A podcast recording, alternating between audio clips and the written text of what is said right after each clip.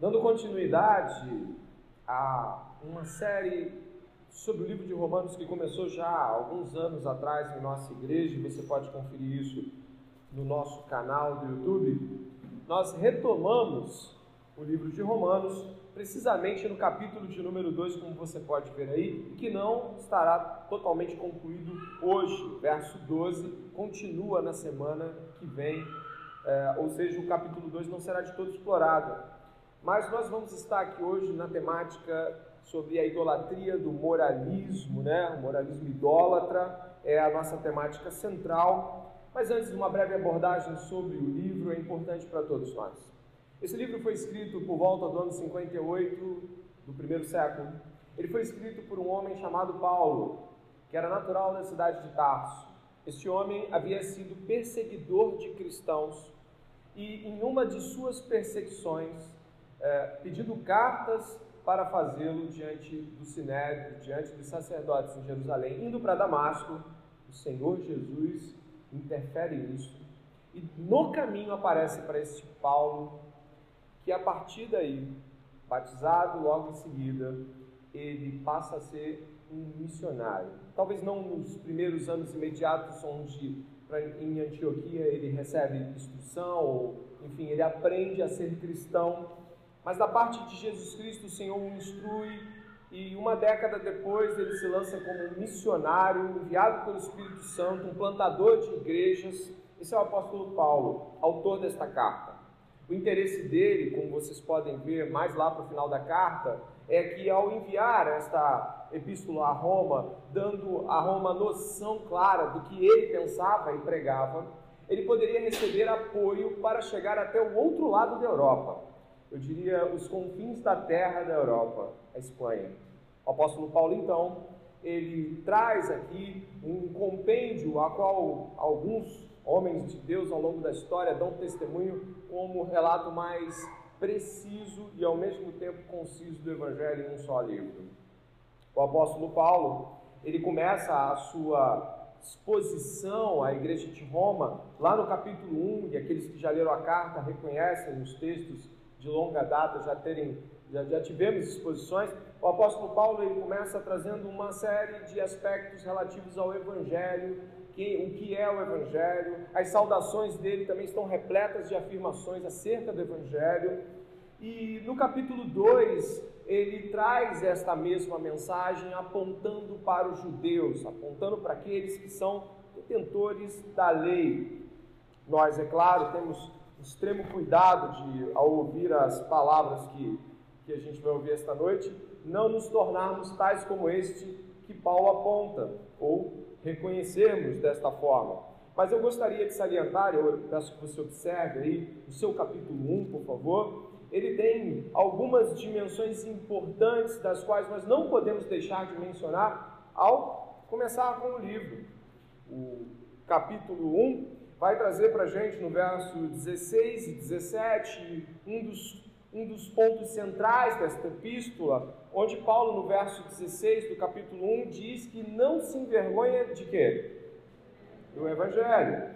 Ele não se envergonha da notícia de Deus de que o mundo seria e é salvo através de seu Filho Jesus Cristo e de que essa salvação, além de não trazer nenhuma vergonha a Paulo, ele categorizava como poder de Deus. É só você olhar o verso 16, a gente está apenas estruturando o nosso pensamento para voltar à carta.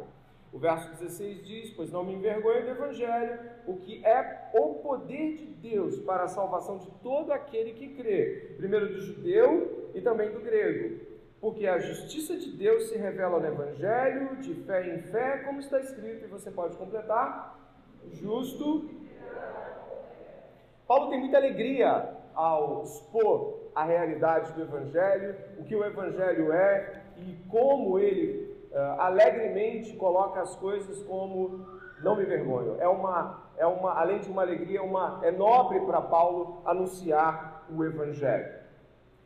Do capítulo 1 verso 18. Você leu 16 e 17 após as saudações, você leu um dos aspectos centrais da carta, tá? a justificação pela fé. No capítulo 1, verso 18, se você mirar os seus olhos no capítulo 1, verso 18, você vai encontrar uma série de argumentações que Paulo levanta que vão encontrar o seu ápice, é só você paginar, lá no capítulo 3, por volta dos versos 21, 22, 23, 24, 25, enfim. Preste bem atenção, o apóstolo Paulo, ele faz uma sequência de afirmações, onde ele afirma o seguinte: todos precisamos do Evangelho. Ele começa no capítulo 1, verso 18, vai até o capítulo 3, a partir dos versos 20, 21, 22, 23, 24, 25, dizendo isso que não podemos deixar de lembrar esta noite. Todos precisamos do Evangelho. Você vai ler a carta depois em casa com mais calma, e você vai pensar assim, mas por que tantos capítulos, por que tanta necessidade de, um, de uma série tão grande de argumentações para que acreditemos que todos precisam do Evangelho. O pastor Batista John Piper fala algo muito interessante sobre isso. Ele diz em uma de suas exposições que acerca desse texto de que nós precisamos de muito ouvir que precisamos do Evangelho, porque nós fazemos três coisas quando nós ouvimos o Evangelho, ou mais quando nós ouvimos sobre nossa maldade e de como precisamos nos dobrar à bondade de Deus em Cristo Jesus na exposição do Evangelho. O, o pastor John Piper diz que a primeira coisa que a gente faz ao ouvir a verdade do Evangelho é que nós suprimimos a verdade e tornamos ela menos verdade a partir do nosso próprio olhar. É o que você encontra no verso 18. A primeira coisa que nós fazemos ao ouvir a verdade, diz o pastor John Piper, a verdade é muito desconfortável, então nós a tentamos sufocar. E por isso uma argumentação tão longa.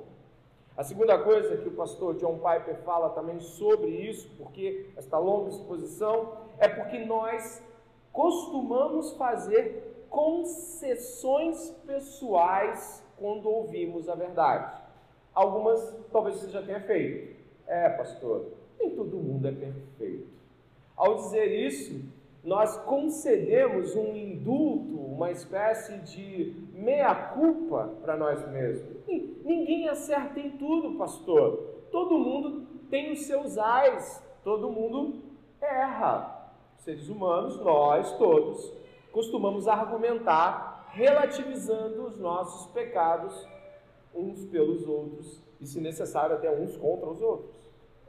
E por fim, porque não estamos dispostos a admitir totalmente de que somos tão maus assim.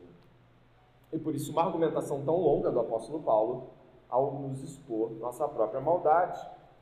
Eu gostaria então, ditas estas coisas, e apontando aqui um, o coração da carta, indo na direção de por que nós relativizamos e por que dizemos que a verdade não é tão verdade assim. Eu gostaria de apresentar três pontos na divisão desse sermão que podem lhe trazer elucidações e eu espero reflexões profundas sobre isso. Os versos 1 e 2, eu vou estar trazendo uma menção aqui a um título que depois você já vai entender. O filho mais velho da história de Paulo, os versos 1 e 2. Os versos 3 e 4, as duas perguntas de Paulo às religiosas idólatras. E os versos 5 a 11, quem por fim despertará a ira de Deus? Estas três colocações aqui divididas como estão nos versos vão ser o nosso guia de viagem nesta jornada do Evangelho que o apóstolo Paulo aqui escreveu, inspirado pelo Espírito Santo com maestria. Eu quero começar primeiramente falando deste título, o filho mais velho da história de Paulo. Se você pegar a sua Bíblia e marcar onde você está, mas calma, calma que ainda não te pedi para ir lá. Se você marcar a sua Bíblia aí, e antes que você vá até lá, você vai ler comigo um trecho de uma história que Jesus conta, uma parábola que nos leva a compreender as dimensões do que Paulo está dizendo. Eu gostaria que você fosse, então, no Evangelho de Lucas. pouquinho atrás de onde você está. E no Evangelho de Lucas, Jesus conta uma história muito, muito conhecida. Essa história do capítulo 15 de Lucas, dê uma olhada aí, por favor.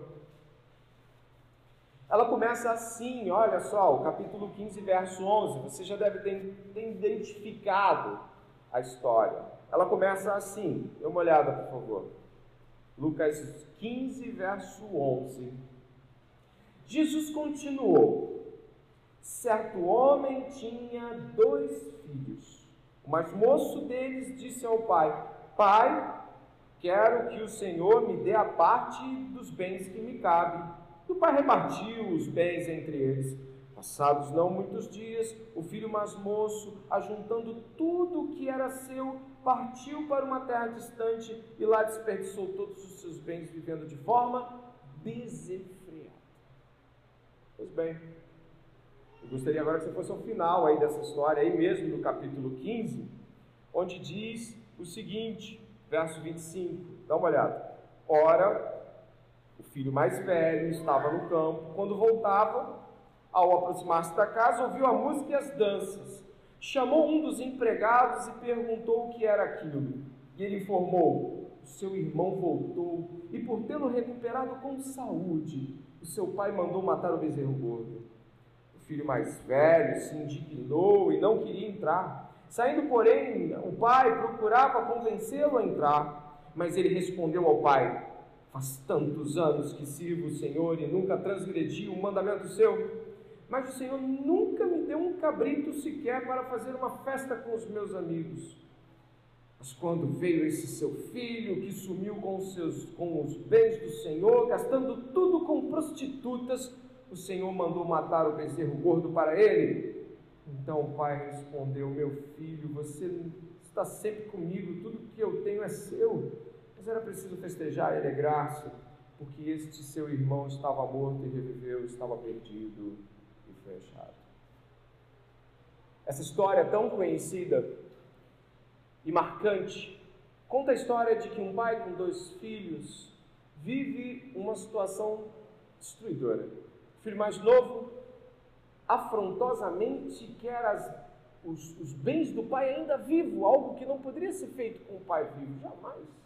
É uma afronta, é o mesmo que pedir que o pai estivesse morto. Ele pede e ele gasta tudo da maneira mais dissoluta destruidora, prostitutas, dinheiro, bebida, largado, e faz tudo errado. O filho mais velho fica. No final, a história conta de que o filho mais novo se dói totalmente ao lembrar da bondade do pai e se arrepende. Chega ao pai todo humilde, como um escravo. Olha, eu não sou nada, não sirvo por favor, me faça como um dos seus, seus servos. Esse é o que acontece?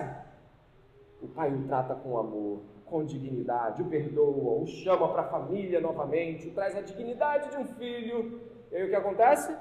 O filho mais velho chega do trabalho, chega das regras, do dia a dia do campo, do todo dia que ele fazia. Ele fica enfurecido porque o pai havia perdoado o mais novo e estava o tratando com amor, bondade.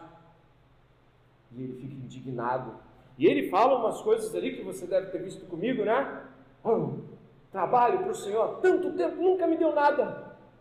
Nunca me deu um, um animal para me comer com meus amigos. Agora chega este, olha, presta atenção em como ele está tratando o irmão dele. Chega este teu filho, não consegue chamar de irmão, consegue chamar de irmão. Chega este teu filho e tu trata ele bem. Ele gastou o teu dinheiro. Ele gastou tudo. Só faltava ele dizer, e eu não vou inferir, mas não presta. Como é que você trata a gente assim, desse jeito? E aí, que é onde eu gostaria de ir com você de volta à epístola. O que nós temos aqui em alusão a esta história que Jesus nos conta é de que o apóstolo Paulo conta no capítulo 1 a história de homens deliberadamente promíscuos, entregues e escancaradamente, publicamente depravados. É isso que você encontra no capítulo 1. Se você puder olhar aí o verso 28, por favor, você vai encontrar assim, ó, no verso 28 do capítulo 1 de Romanos. Vamos lá, dê uma olhada. E por haverem desprezado o conhecimento de Deus, o próprio Deus os entregou um modo de pensar reprovável, para praticarem coisas que não convêm, estão cheios de todo tipo de injustiça, perversidade, avareza e maldade. Estão cheios de inveja, homicídio, discórdia, engano e malícia. São difamadores, caluniadores, inimigos de Deus, insolentes, arrogantes, orgulhosos, inventores de males, desobedientes aos pais, insensatos, desleais, sem afeição natural e sem misericórdia. Embora conheçam a sentença de Deus, de que os que praticam tais coisas são passíveis de morte, eles não somente as fazem, mas também aprovam os que as praticam. E o capítulo 2 entra assim: olha, por isso, você é indesculpável quando julga os outros, não importando quem você é, pois naquilo que julga o outro, você está condenando a si mesmo, porque pratica as mesmas coisas que condena.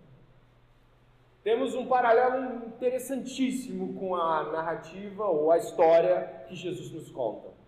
O filho mais novo foi lá e desperdiçou tudo.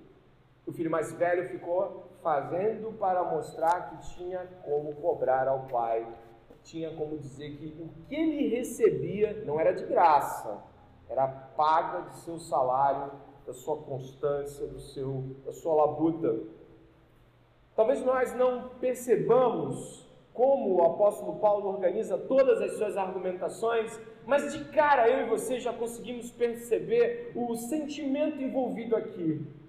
É alguém que, ao olhar para as pessoas que fazem publicamente tudo aquilo que Deus condena, você olha e diz: miseráveis, condenáveis, gente da pior estirpe.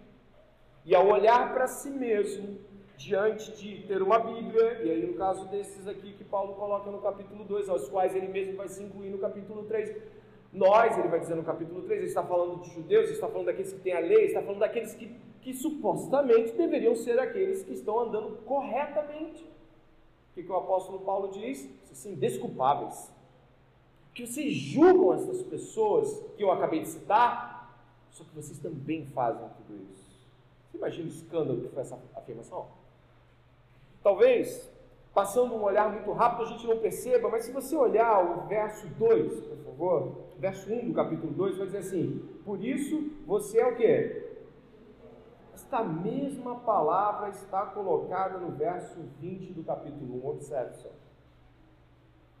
porque os atributos invisíveis de Deus, isto é, o seu eterno poder e a sua divindade, claramente se reconhecem desde a criação do mundo, sendo percebido por meio das coisas que Deus fez. Por isso, os seres humanos são indesculpáveis, porque se tendo conhecimento de Deus, não glorificaram como Deus, nem lhe deram Existe um aspecto importante no filho mais velho de Paulo, desenhado aqui nesse aspecto dos judeus. Sabe qual é a coisa importante nisso? É a diferença que faz você ler o mundo como quem recebe por graça. Quem olha para tudo ao seu redor como quem recebe de graça, sem merecer, olha diferente não consegue olhar para o erro dos outros como se não os cometesse.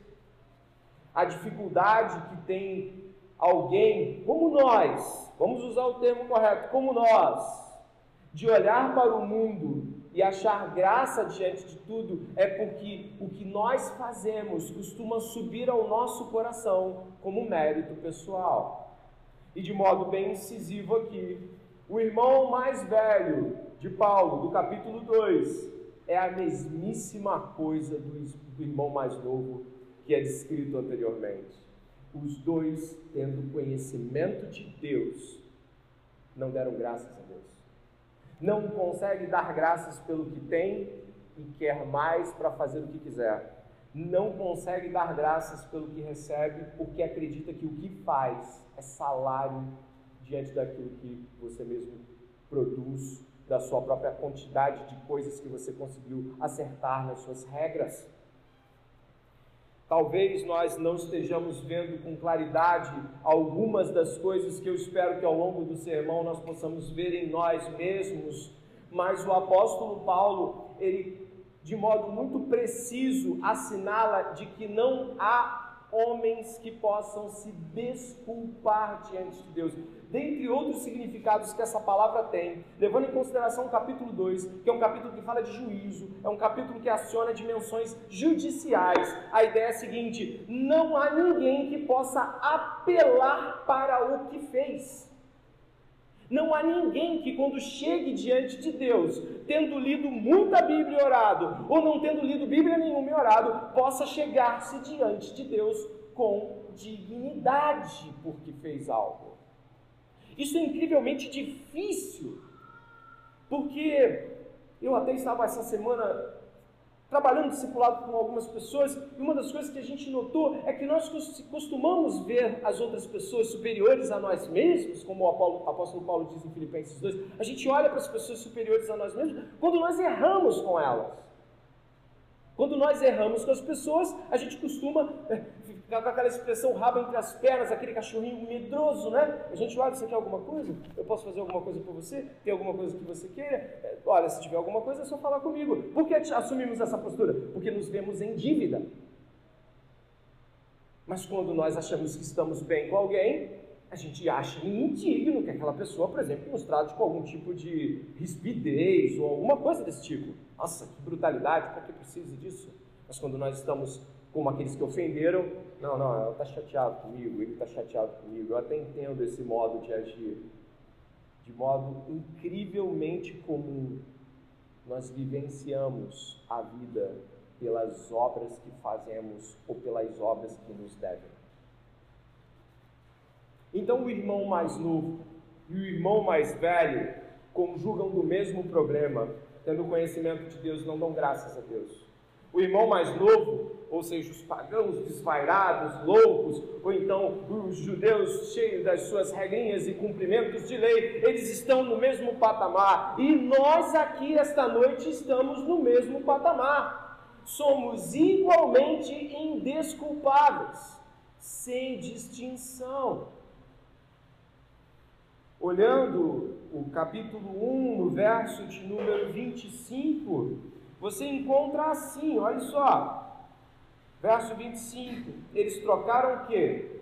A verdade de Deus pela mentira, adorando e servindo a criatura em lugar do Criador, o qual é bendito para sempre. Amém. Dê uma olhada, por favor, no verso 2 do capítulo 2. Olha os paralelos entre os dois capítulos. Bem sabemos que o juízo de Deus é segundo a verdade, a palavra verdade aí, ó, contra os que praticam tais coisas. Tanto o homem que vive a vida que você conjuga ser a vida mais desvairada, depravada do mundo, aquela mulher que você fala, essa mulher, os antigos usavam expressões assim, né? Aquele homem da vida, aquela mulher da vida, uma pessoa que está vivendo desregradamente. Alguns usam expressões para categorizar os crentes, falando assim: não, não, ele é diferente, ele é de igreja, ele é mais calmo, né? ele é de igreja, ele é crente, ele, sabe essas expressões que nos colocam em determinadas polaridades, os dois, todos nós somos indesculpáveis diante de Deus. Ao não assumir esta postura, nós nos apresentamos diante de Deus como aqueles que recebem o que fizeram. Hoje você está aqui pela graça. Logo amanhã, quando você for trabalhar, você vai trabalhar com forças no corpo dadas pela graça de Deus. Seu possível desempenho positivo no trabalho, honrarias e até mesmo elogios do seu chefe dependem da capacidade intelectual e da boa vontade de Deus de dispor isso o modo como você lê a Bíblia e por acaso entende e explica para outra pessoa é graça de Deus na sua vida. O fato de você ainda andar ou não, de você ver ou não, ou tudo mais que você possa dizer, pois isso é bom, que bom que eu posso sentir paladar na boca, é graça de Deus. O fato de que você está hoje numa igreja ouvindo falar sobre graça e evangelho é uma bondade de Deus que trouxe você até aqui e não há méritos pessoais. Isso nos torna cada vez, ou deveria nos tornar cada vez mais quebrados diante de Deus, agradecendo a todo momento, dando graças a todo momento, falando e mencionando as pessoas que Deus fez, que Deus fez, que Deus fez. Deus fez, Deus é, Deus é e Deus fez o tempo todo em nossa linguagem, em nossa vida de reconhecimento a Deus. Isso não daria tempo e nem nos deixaria com o coração disposto a julgar uns aos outros, como se fôssemos maiores ou menores. Mas essa não é a vida que nós costumamos levar. E para entender esta questão, e eu gostaria que você pudesse avançar um pouco comigo no verso 3 e no verso 4, nós vamos encontrar aqui, observe aí, eu vou ler em voz alta, Duas perguntas que o apóstolo Paulo faz aos religiosos idólatras. E você deve ter lido comigo o capítulo 1, verso 25, capítulo 2, verso 2, e deve ter percebido que parece que Paulo faz um paralelo com os idólatras do 1 e agora com os idólatras do 2, os idólatras da moralidade, ou do moralismo, seria mais bem colocado. Moralismo é essa ideia de que você faz determinadas coisas certas e essas coisas certas, de modo uh, acumulativo, te tornam uma pessoa melhor do que as outras e você as julga segundo este fazer que você acha que é maior e mais elevado. É um tipo de vida que, quando acerta nas regras que acha que agradam a Deus, consegue medir as demais, embora de modo errado e indesculpável diante de Deus. Verso 3. E você que condena os que praticam tais coisas, mas faz o mesmo que eles, pensa que conseguirá se livrar do juízo de Deus? Ou será que você despreza a riqueza da bondade, da tolerância e da paciência de Deus, ignorando que a bondade de Deus é que leva você ao arrependimento? Nesta segunda metade do sermão, eu gostaria de falar sobre as duas perguntas de Paulo, aqueles que ainda tentam se sustentar com sua bondade essas duas perguntas. A primeira, que vai dizer sobre uh, se o que nós fazemos em termos de julgamento nos livrará do juízo. E a segunda, dê uma olhada no verso 4, se nós conseguirmos perceber que o que de fato nos faz aproximar-se de Deus não é nada do que fazemos, mas é a própria bondade livre de Deus. Essas são duas perguntas que eu gostaria que você pudesse refletir. Se você é alguém que acredita que quando julga alguém e diz essa pessoa não presta, ou com seu coração você se sente maior, você acha que você vai escapar do juízo de Deus porque você se sente menos pior? Eu gostaria de conjugar aqui junto com vocês de uma experiência nefasta, horrível, que todos nós já sentimos. E que eu não preciso nem perguntar a você de que você balance sua cabeça para você se lembrar disso esteve com uma pessoa, ou mais de uma, falando mal da conduta de alguém, reprovando o modo como aquela pessoa reagiu ou fez algo. No final das contas, às vezes sem perceber, você prolonga esta conversa, quando você vai ver, você está falando mal já há bastante tempo daquela pessoa. Há uma sensação de indignidade em relação a ela. Como pode fazer isso? Que nojo! Aos poucos, aquilo que era, né? Todo mundo pode cair, se transforma em temos que fazer alguma coisa contra isso. E quando você vai ver um senso de dignidade obtido pelo bem-estar, de mal dizer, se estabelece. Isso já aconteceu comigo inúmeras vezes. Naquele momento você não consegue se ver como esta pessoa. Você não consegue lembrar que fez igual ou que faria igual em circunstâncias semelhantes. Impossível! Mas como assim? Eu posso dar alguns exemplos. Eis aqui, olha para cá, está vendo aqui? Esta mulher jogou o filho na lata de lixo. Mães, como isso? Esta mulher jogou o filho na lixeira. As mães começam a se contorcer. Isto não é mãe. Isso não é, uma, isso não é digno, isso não é uma pessoa, é uma coisa. Já ouviram essas, essas palavras? Ou já disseram?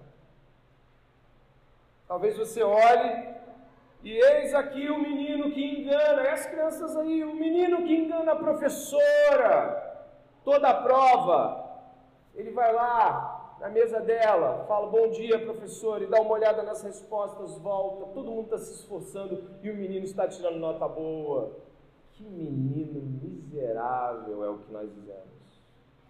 Por aquele momento a gente não consegue pensar em mais nada. Aquele homem dedicado, chega em casa do trabalho, cuida dos filhos, a mulher diz: Não, eu vou para academia, eu vou fazer não sei o que, e vai para a casa do amante. Já são seis anos que ela faz isso. Descobriram. E aí? Nossa, esse homem não merece uma mulher desse tipo. Essa mulher é podre. Como ela fez isso com este homem? Outros já vão se tornando ainda mais intensos. Tem que pegar uma outra mulher e dar-lhe uma surra. Sabe? só a gente colocar uma situação que você não está vivendo agora, ou que não viveu exatamente igual, para despertar, sabe o que?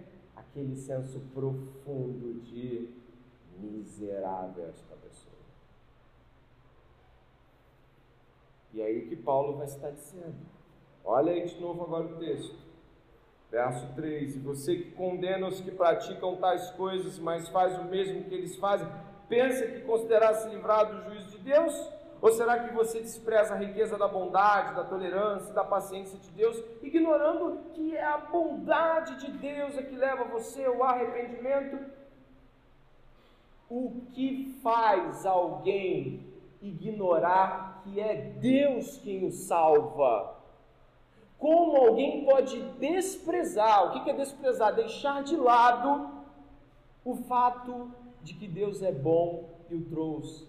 Como alguém que está aqui pode sentir-se digno estar aqui. Como alguém que está diante do seu cônjuge, da sua família, como alguém que está diante das pessoas, pode olhar para elas e dizer: Eu sou maior e melhor que estas pessoas. É muito simples.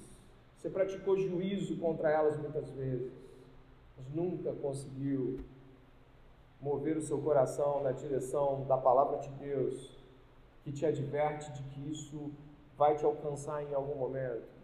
Jesus, em Mateus capítulo 7, fala para a gente tomar cuidado com a medida que a gente usa, porque a gente vai ser medido por ela. Existe um tipo de juízo da parte de Deus que nos orienta a refletir sobre o modo como nós olhamos as pessoas, porque isso se voltará contra nós no dia do juízo. Preste bem atenção, você que está ouvindo agora, indo já daqui a pouquinho para o final do sermão, preste bem atenção no que nós estamos recebendo esta noite. Deus está falando conosco quanto ao modo como julgamos uns aos outros e de que isso nos cega para a bondade de Deus. A bondade de Deus não parece ser tão boa assim quando o que nós vivemos são nossas medidas religiosas em relação uns aos outros. E ao olhar para isso, irmãos, você pode ter algumas certezas. O verso de número 4 me dá algumas delas, eu gostaria que você marcasse elas no seu coração. Algumas certezas podem ser, primeiro, de que para você que é salvo se converter, Deus foi tolerante e longânimo por muito tempo. É o que está escrito aqui. A bondade, a paciência, em algumas versões, a longanimidade de Deus. Deus foi paciente, vendo o seu pecado sem expor para todo mundo, vendo a sua sujeira dia após dia, hora após hora, e Deus não foi lá e falou assim: agora você quer ver você se converter? Vou rasgar isso para todo mundo ver. Olha aí, ó, agora tu vai se converter. Deus não fez isso. Deus não fez isso. Não para os outros.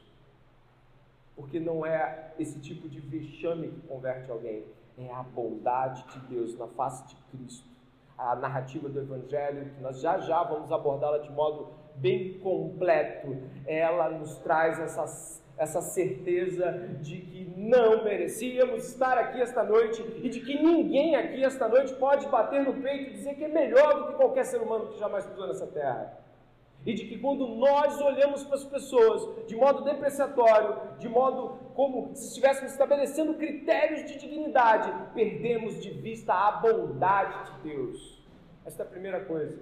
A segunda coisa que eu quero afirmar aqui, olhando para esse texto, no verso de número 4, é de que ninguém, nem eu nem você, se você é crente, nem eu e nem você, estivemos um dia em casa e fizemos assim: enjoei de pecar.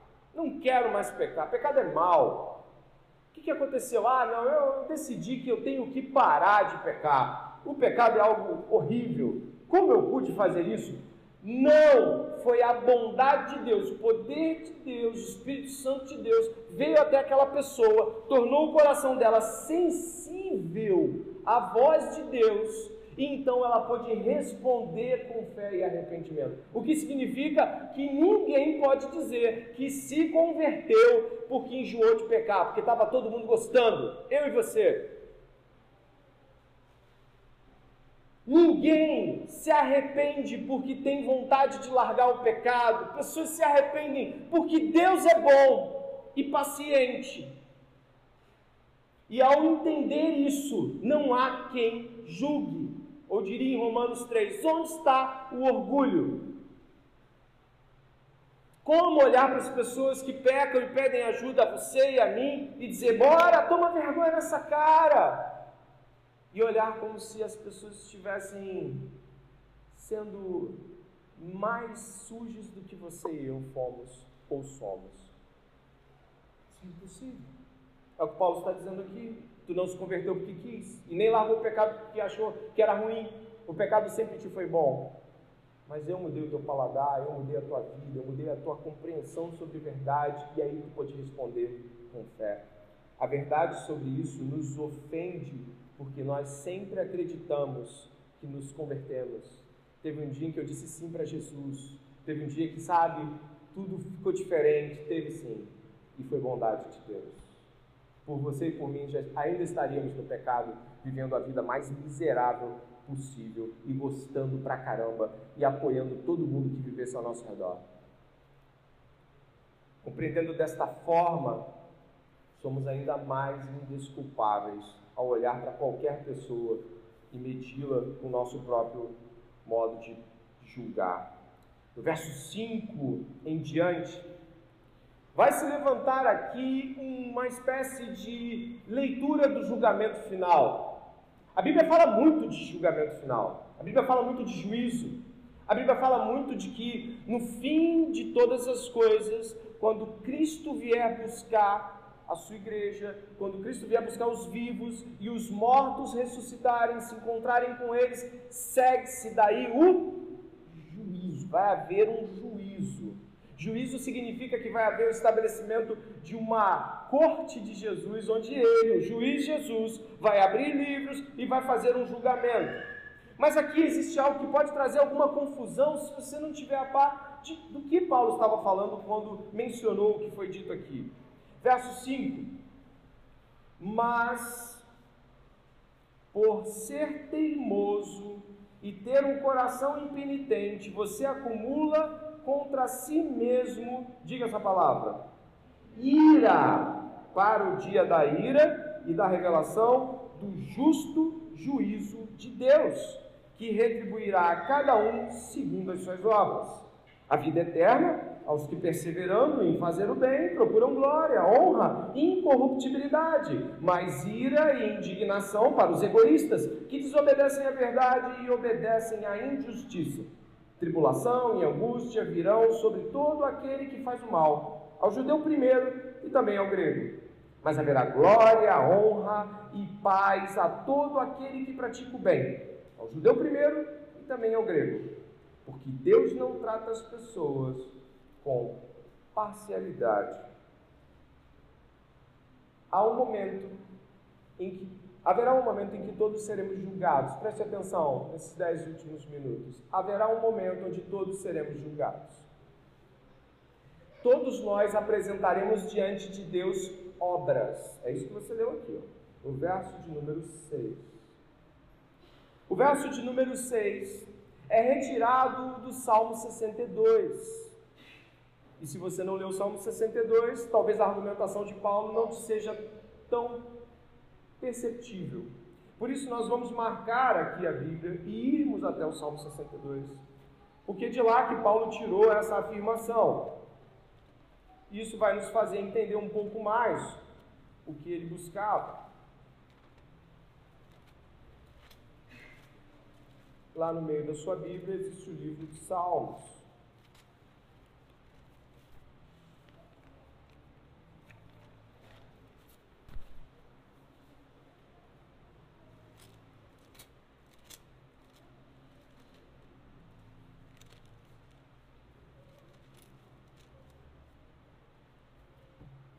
Ok? O Salmo de número 62 é usado por Paulo, precisamente o verso de número 12, mas a argumentação que Paulo usa se estabelece no Salmo 62.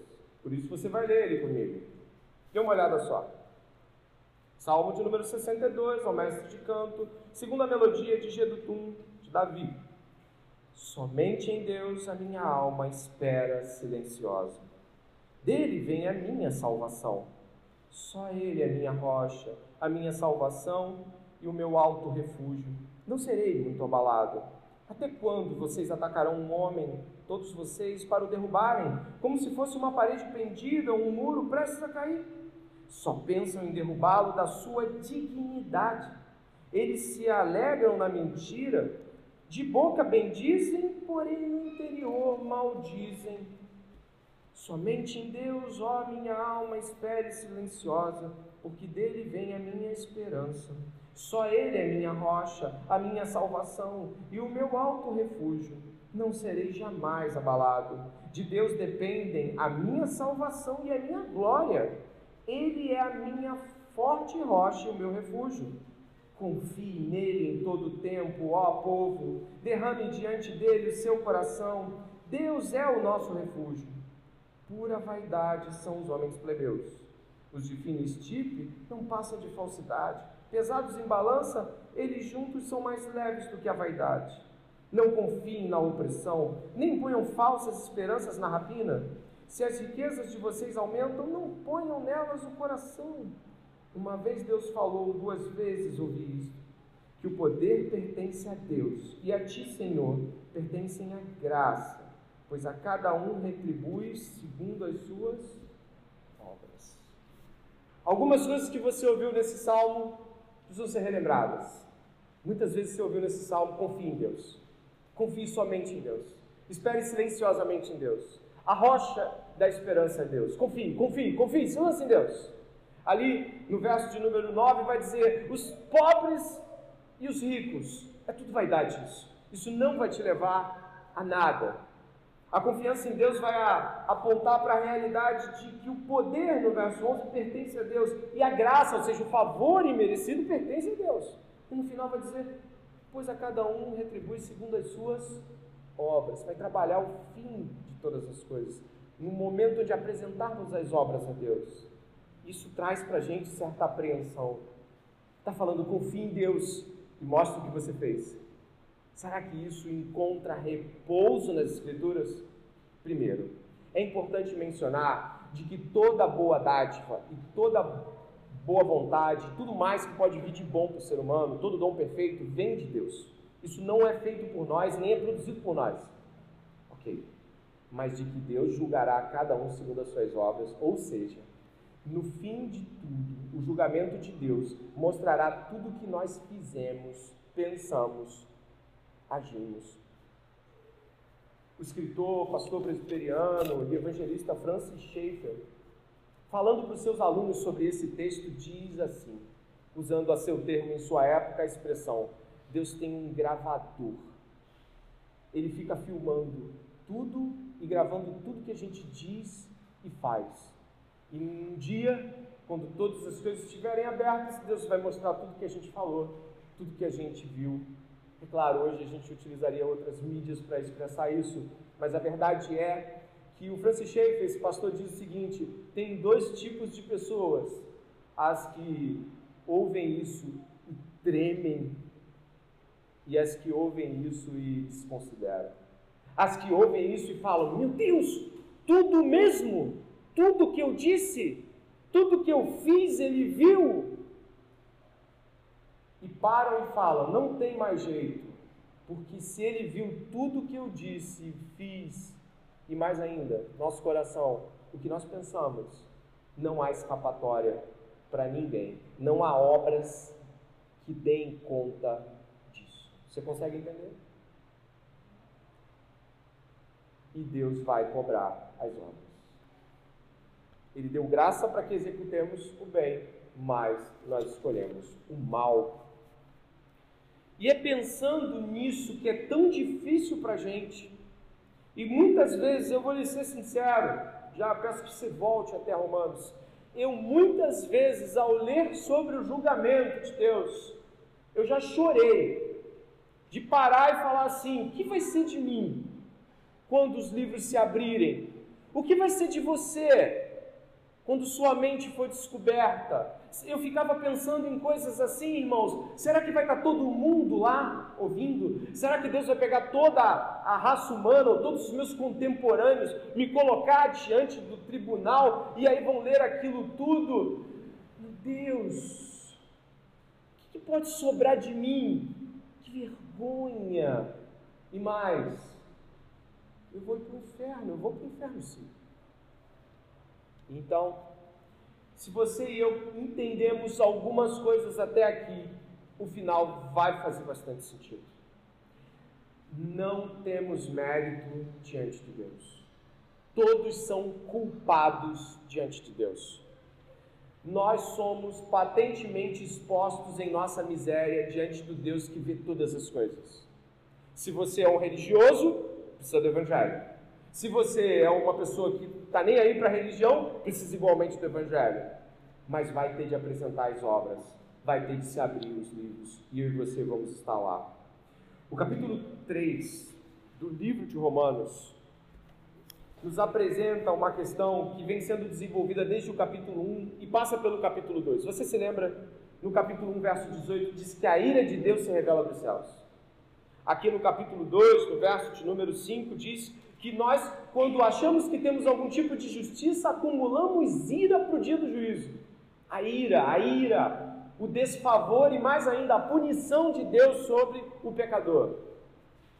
E o que nós encontramos no capítulo 3, do verso 21 em diante, vai nos dar a resposta de Deus para tudo isso.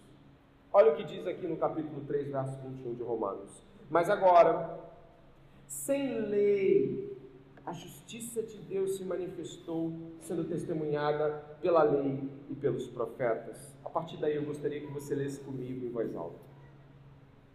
É a justiça de Deus mediante a fé em Jesus Cristo, para todos e sobre todos os que creem, porque não há distinção, pois todos pecaram e carecem da glória de Deus, sendo justificados gratuitamente por Sua graça, mediante a redenção que há em Cristo Jesus, a quem Deus apresentou como propiciação no seu sangue, mediante a fé.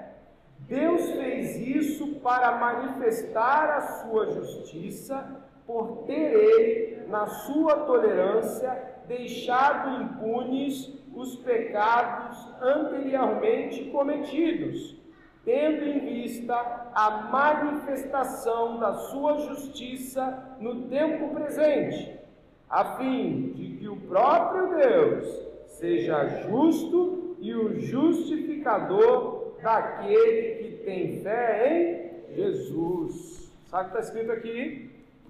de que Deus propôs lhe dar isso da seguinte forma: o homem precisava pagar pelos seus pecados. Cada homem precisa pagar pelos seus pecados. Deus é justo, o pecado é injustiça, isso põe o homem numa condição criminal, uma posição judicial diante de Deus, e ele merece ser punido pelos seus pecados. Todo tipo de coisa que você fez na vida inteira e que é contra Deus precisa ser julgado com justiça. Senão Deus não pode ser justo se Deus não punir pelo pecado. Então, Deus propõe de que seu filho Jesus pague pelos nossos pecados.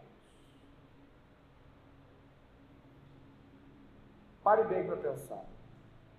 Quem cometeu o pecado fomos nós. Mas Deus escolheu pagar pelos nossos pecados a fim de nos livrar da ira vindoura e da completa e eterna separação do favor de Deus.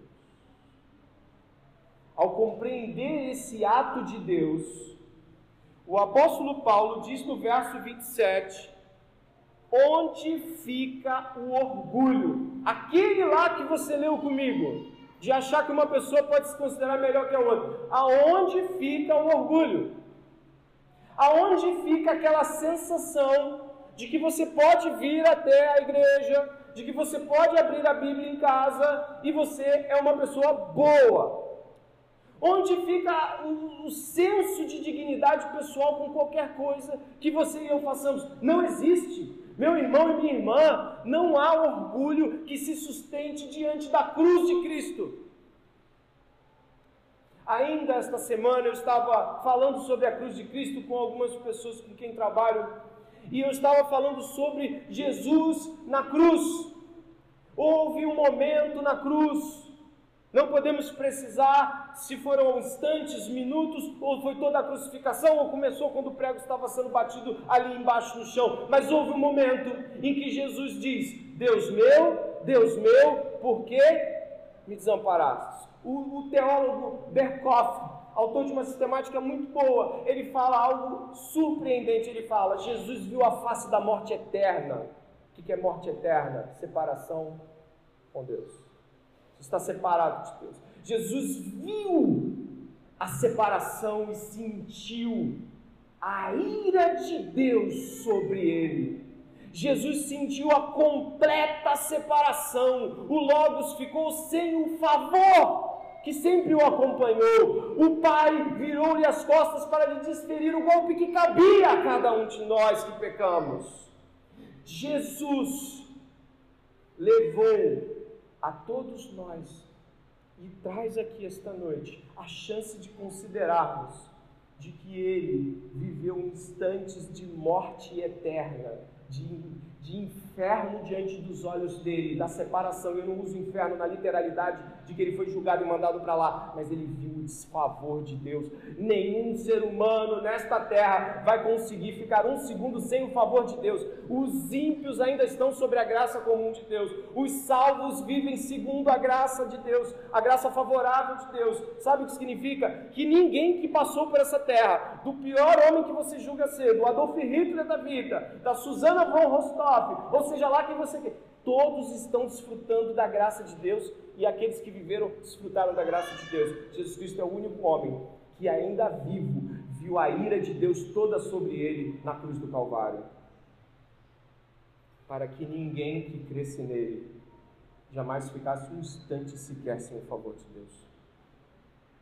Onde está o orgulho?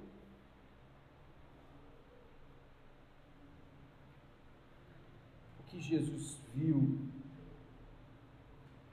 naquela cruz ao receber os nossos pecados, deveria esfacelar as nossas defesas esta noite, destruir as convicções de restos de bondade que permanecem. Isso deveria lhe trazer a certeza de que nenhum homem, nenhuma mulher neste mundo jamais poderá passar pelo que Jesus passou na cruz do Calvário sendo crente. Ele viu a ira de Deus contra ele e ficou sem a graça de Deus naquele momento. Só. Com o seu pecado, o meu pecado.